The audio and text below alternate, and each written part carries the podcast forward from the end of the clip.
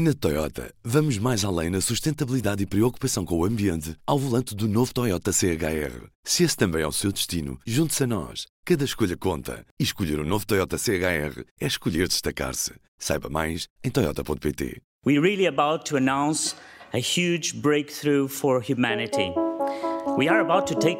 Nós estamos prestes a anunciar um grande avanço para a humanidade.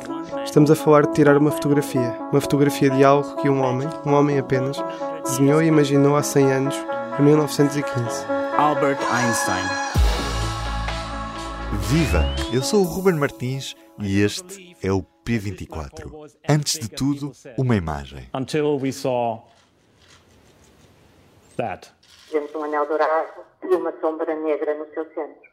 Fantástico. This is the nucleus of the galaxy M87, and this is the first ever image of a black hole. O que foi revelado foi a primeira imagem alguma vez publicada de um buraco negro. Ao telefone desde a redação do Público no Porto, Andréia Cunha Freitas é jornalista da secção de ciência. Há muito tempo, há centenas, há cerca de 200 anos, se fala na existência de buracos negros e que essa ideia é discutida. Nas últimas décadas têm surgido uh, muitas provas de que eles existem e de que quase todas as galáxias, se não todas, têm buracos negros. Uh, milhões ou mesmo milhares de milhões de vezes mais pesados que o nosso Sol. Não sabemos como é que este segredo foi tão bem guardado, mas havia de facto muita expectativa à volta disso. Vemos um anel dourado que definitivamente compromete o futuro da ciência e que confirma a teoria de Einstein. Einstein já previa que a sombra do buraco negro fosse um, uma circunferência, um, um círculo, e, e assim se confirma.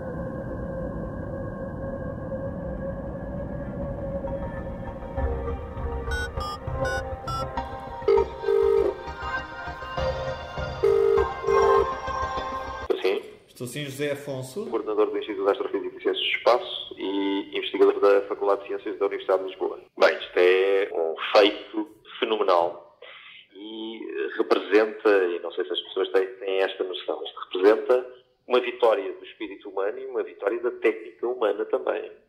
Nós estamos a ver algo que não julgávamos possível nos próximos centenas de anos, pelo menos, não é? E observar um buraco negro, ou ver um buraco negro, é coisa de ficção científica, filmes de ficção científica. It is the most mysterious and awesome point in the universe. Os buracos negros são construções que até agora eram construções matemáticas, não é? Algo que nós acreditávamos que existiam. Vemos os seus efeitos, portanto, uma observação indireta, digamos. Para todos os efeitos, continua a ser uma, uma, uma série de equações no papel que descreve uma concentração muito grande de massa é? E essa concentração muito grande de massa, segundo nos, nos disse o Einstein, perturba o espaço à sua volta. E a partir desta ideia, nos últimos 100 anos, nós temos construído história do universo. E sabemos que precisamos dos buracos negros para perceber como é que o universo tem evoluído. Ora, hoje nós revelamos um buraco negro. Here it is. É uma das, uh, das tardes mais recompensadoras para um cientista, em particular para um astrofísico, porque aquilo que se habitua a ver no papel e a lidar com de uma forma muito teórica, ou completamente teórica, não é? É algo que agora aparece à frente dos seus olhos. E mais do que isso, aparece à frente dos seus olhos muito precisamente como estava previsto. Porque uh, uh, está muito alinhado com aquilo que era previsto que esta experiência pudesse, uh, pudesse resultar. Para que as pessoas percebam o que é que é exatamente um buraco negro. Portanto, nós estamos a falar de uma concentração de matéria uh, muito densa, tão densa que a luz não consegue escapar.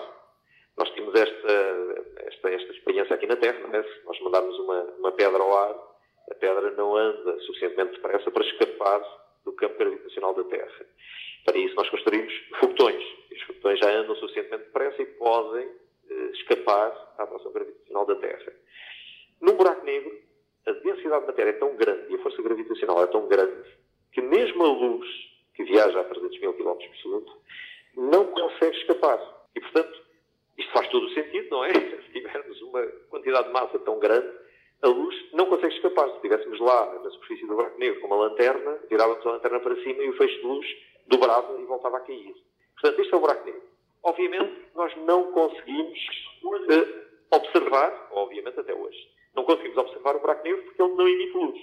E aquilo que hoje nós vemos foi, ou, ou é, a matéria que nós sabemos que está em queda para o buraco negro naquela região do espaço, portanto, isto trata-se do centro de uma galáxia nossa vizinha, é, ainda assim é uma distância extremamente grande, mas a matéria que está em queda para o buraco negro, essa sim emite luz, e emite luz de tal forma que nos permite perceber o perfil do buraco negro.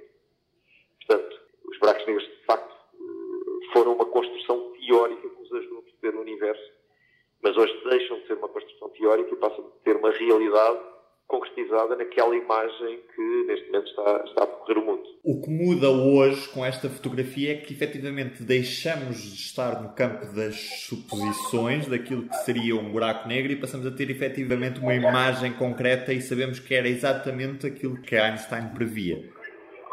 É, é. E isso é fantástico. Não só ser capaz de ver um buraco negro. E, e, e isto é uma, é uma coisa minúscula no céu. Atenção os astrofísicos que conceberam este projeto conseguiram reunir vários radiotelescópios no planeta Terra, pô-los a operar como um único radiotelescópio e assim ter a capacidade de fazer uma imagem de algo que é minúsculo no nosso céu. Isto até há alguns anos atrás era, completa ficção científica, não é? Era impossível fazermos isto, era impossível obtermos esta imagem. Seria preciso esperar centenas de anos, provavelmente, para termos as capacidades para fazer uma imagem destas. E de súbito, em dois ou três anos, a realidade mudou. Notas do dia. No Parlamento há reunião plenária. Uma marcação do Partido Ecologista aos Verdes propõe que os estabelecimentos comerciais fiquem impedidos de disponibilizar sacos de plástico ultraleves para embalamento ou transporte de pão, frutas e legumes a partir de junho do próximo ano. Nesse mesmo mês, a proposta é para que também se deixe de vender fruta ou legumes embalados em covetes descartáveis. E hoje, é dia de Liga Europa no futebol. Às 8 da noite, Benfica e Eintracht de Frankfurt defrontam-se na primeira mão dos quartos de final da competição. E é tudo do P24. Um bom dia e um abraço. O público fica no ouvido. Na Toyota, vamos mais além na sustentabilidade e preocupação com o ambiente ao volante do novo Toyota CHR. Se esse também é o seu destino, junte-se a nós. Cada escolha conta. E escolher o um novo Toyota CHR é escolher destacar-se. Saiba mais em Toyota.pt.